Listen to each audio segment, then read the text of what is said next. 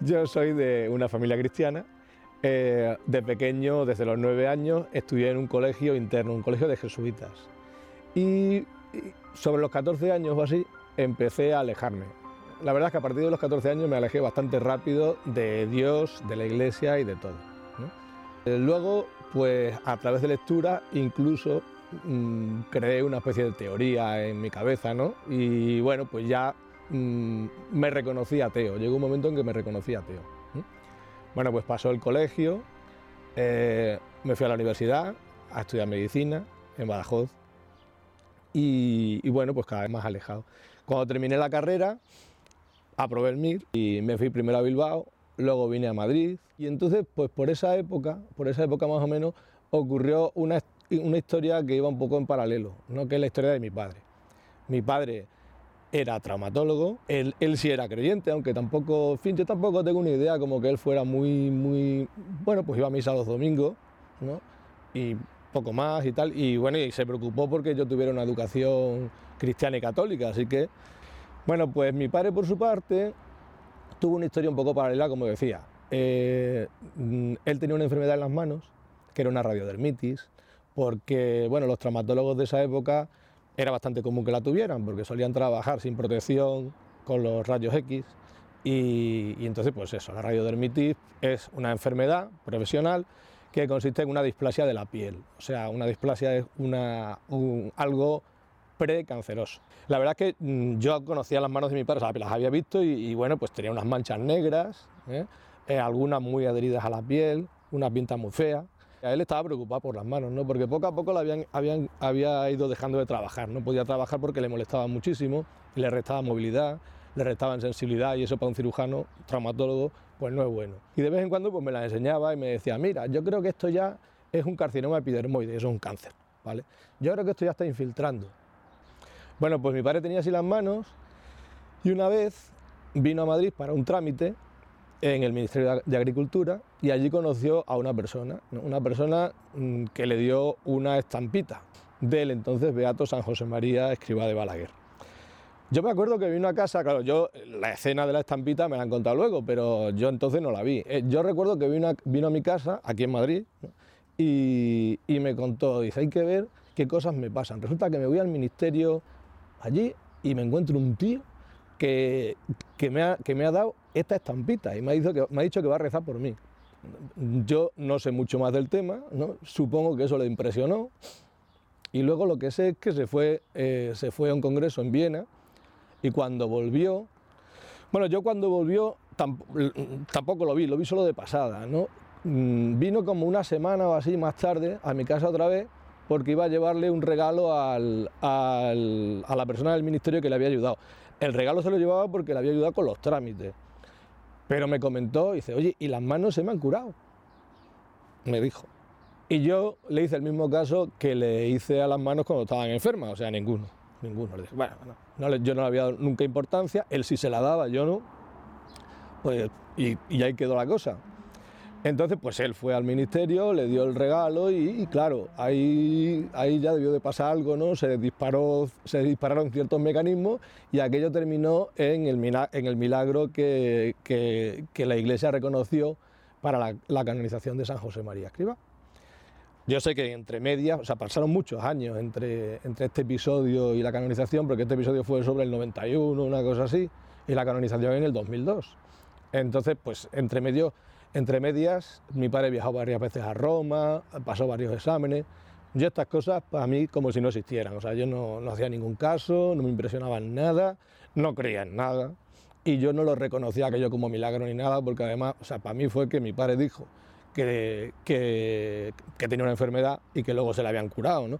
Hombre, ahora tirando, tirando de memoria, recuerdo perfectamente las manos de mi padre cuando estaban enfermas, ¿no? y sí, que la verdad que daban pena. Y luego cuando se curaron, pues habían cambiado de aspecto llamativamente, o sea, eh, ya no había eh, piel negra, ni oscura, ni, ni, dura, ni adherida, sino que lo que quedaba era una piel fina y quebradiza, que quedó, o sea, una piel como enrojecida, como la piel de un niño pequeño, que se quedó así hasta, hasta que murió. O sea, se reconocían los sitios donde habían estado las, manchas negras, pero mm, tampoco estaba lo que se dice una piel normal, era una piel quebradizo, una piel un poco enrojecida, ¿no? pero, pero vamos, radicalmente diferente.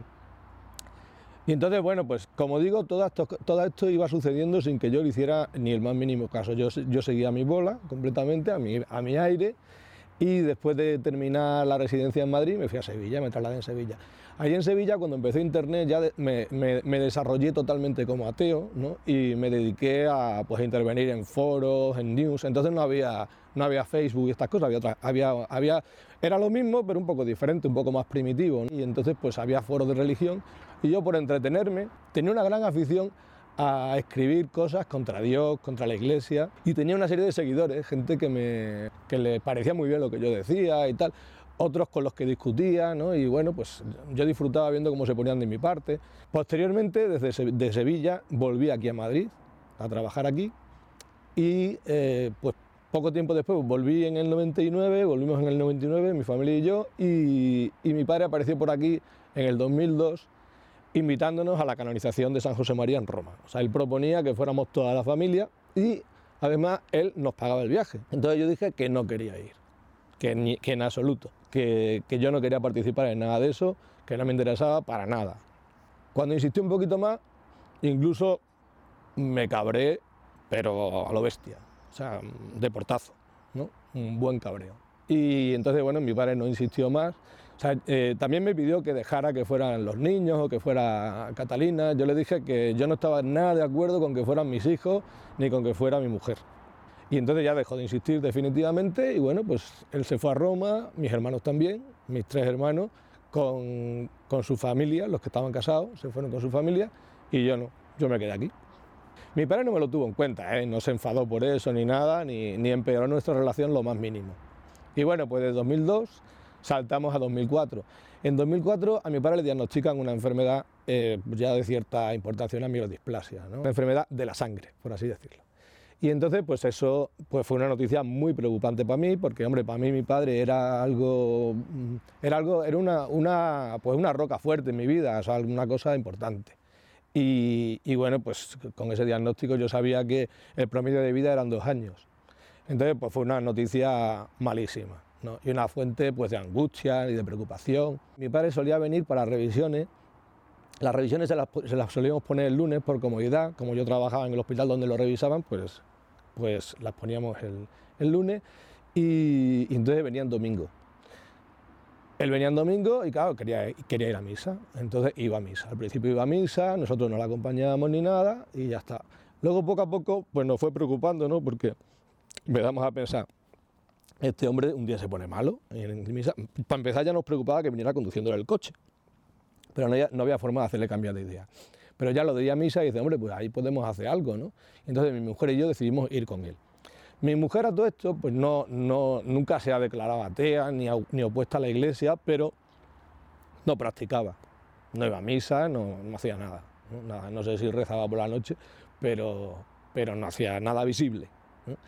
Y, entonces pues, pues empezamos a ir a misa con mi padre, pero por acompañarle, ¿eh? con mi padre y con mi madre. Mi madre también venía, lo que pasa es que mi madre no era, no era lo que se dice una protección para mi padre, porque mi madre no ve, no ve. Entonces empezamos a ir por si acaso, por si acaso. Nos sentábamos en la iglesia y esperábamos a que terminara la misa. Bueno, en fin, cierto respeto sentíamos cuando todo el mundo se levantaba, nosotros nos levantábamos, cuando se sentaban nos sentábamos, ¿no? De rodillas yo no me ponía.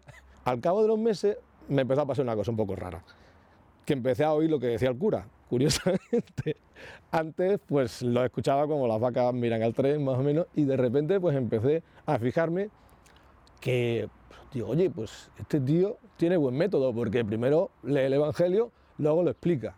O sea que va bien de metodología. Otro domingo pues empecé a pensar, oye, pues la verdad es que cualquiera lo diría, pero estas cosas que dice el Evangelio son, son interesantes porque son, no sé, como que se pueden aplicar, ¿no? Algunas de estas cosas son como consejos para mí, ¿no? Y de hecho, mm, yo en misa solía entrar angustiado por el estado de mi padre y curiosamente, pues salía como consolado. Otro domingo más, pues empecé a pensar, la verdad es que este tío, por el cura, lo que dice estoy completamente de acuerdo con él. De ahí pasé a sentir un cierto sentido de pertenencia, ¿no? Empecé a, recordar, oye, yo, yo soy cristiano también, yo estoy bautizado, oye, y esto es mi cultura, ¿no? Al principio es mi cultura. Y luego cada vez me iba sintiendo más identificado con todo aquello. O sea, era una cosa que ya era, era muy, evidente, muy llamativa. Y, cada domingo que iba salía pensando, pues yo, estoy, yo soy tonto. por seguir así, ¿no? Sería aquí sentado como si, no, como si esto no fuera conmigo y tal. Habían pasado cuatro años, desde el diagnóstico de mi padre y desde que empezamos a ir a misa con él, unos cuatro años. Y, entonces ya pues, pues decidí que, aquello tenía que, había que ponerle fin, que es que hay que ser coherente, o sea, vamos a ver, que, ya vale. Entonces decidí que tenía que volver a, que tenía que confesarme y volver a comulgar y volver a, pues eso, a practicar como, como un cristiano. Entonces lo primero, antes de eso, tenía que contárselo a mi mujer, ¿no? Porque mi mujer había venido conmigo a misa, pero no habíamos hablado del tema nunca, ¿no? Era un tema Hombre, a mí me daba vergüenza un poquito, ¿no? Y ella, pues no lo sé, no sé qué pasaba por ella. El caso es que no habíamos hablado. Entonces yo decidí que lo primero que tenía que hacer era contárselo a ella y luego buscar a alguien de confianza para confesarme. Entonces yo se lo conté a ella de la siguiente forma. Íbamos por la calle y le dije, pues te tengo que contar una cosa. Y entonces ella me dijo, pues yo a ti otra. Y dice, bueno, tú primero. Y dice, no, tú, tú. Y bueno, pues le dije, pues, eh, pues es que resulta que he decidido que, quiero volver a, practicar, quiero confesarme, comulgar y volver a practicar la religión. entonces se quedó para así mirándome así como un poco incrédula y tal, y, le dije, ¿qué, te pasa? dice, es que yo lo que te iba a decir era eso mismo. Y entonces, pues no sé, fue, fue como un cosquilleo en la nuca. Bueno, pues eh, me preguntó, bueno, ¿y qué hacemos? ¿Cómo podemos hacer? Digo, hombre, pues mira, después de 30 años, yo creo que no es cuestión de ametrallar al primer curilla que encontremos en un confesionario, vamos a buscar a alguien. Decidimos buscar al, padre prefecto espiritual de la época en que, en, que yo, en que yo asistía al Colegio San José. Lo encontramos aquí en Madrid, viviendo en la casa de los jesuitas pues, pues efectivamente me saludó, me dijo, ¿qué tal Manolo? ¿Qué tal tus hermanos? ¿Qué tal está Alberto? ¿Qué tal Me, preguntó por todos ellos. Bueno, pues entonces eh, le, explicamos un poco qué era lo que nos había pasado, que era, el tío se puso muy contento naturalmente, ¿no? y habló de la gracia. Y, entonces pues nos confesamos con él, nos confesamos los dos y nos puso de penitencia que al día siguiente, que ya era miércoles de ceniza, fuéramos a la iglesia a oír misa y a comulgar ya que nos pusieran la ceniza. Entonces así lo hicimos. Y entonces pues el siguiente cosquillo en la nuca fue cuando oí, después de tantísimos años, conviértete y cree en el Evangelio. Yo todavía, mm, eso todavía me llega muchas veces cuando me acuerdo de esa frase.